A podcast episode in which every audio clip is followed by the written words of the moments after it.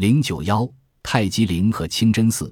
一八五七年，蒙兀儿帝国覆亡，泰姬陵内的金银珠宝被人抢掠一空，幸而陵墓本身并未受到破坏，节后百多年来依然屹立河畔，一般人视之为坚贞爱情的象征。有趣的是，当时人的看法与今人完全不同。据十七世纪到印度旅行的欧洲人说，沙杰汉好大喜功，权欲熏心，荒淫无度，根本不是爱情专一的好丈夫。甚至有人说，他曾与长女乱伦。他为了争夺皇位，竟然不念亲情，把几位兄长和五个男性亲人横加杀害。沙杰汉大半生驰骋沙场，马哈生前总是陪伴他出征，夫妻俩看来都嗜杀成性。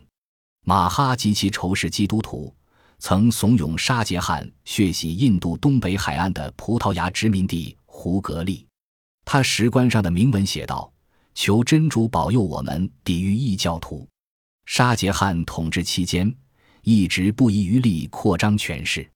他毕生曾下令建造许多宏伟的建筑物，以炫耀帝国的财富。瑰丽的泰姬陵也许只是典型的例子。泰姬陵完美无瑕的设计，可说反映出这位统治者欲与真主比试高下的心理。一个传颂千古、动人心弦的爱情故事。也许是想掩盖建造泰姬陵的真正动机，为权力无边的蒙兀儿皇帝沙杰汗树碑立传。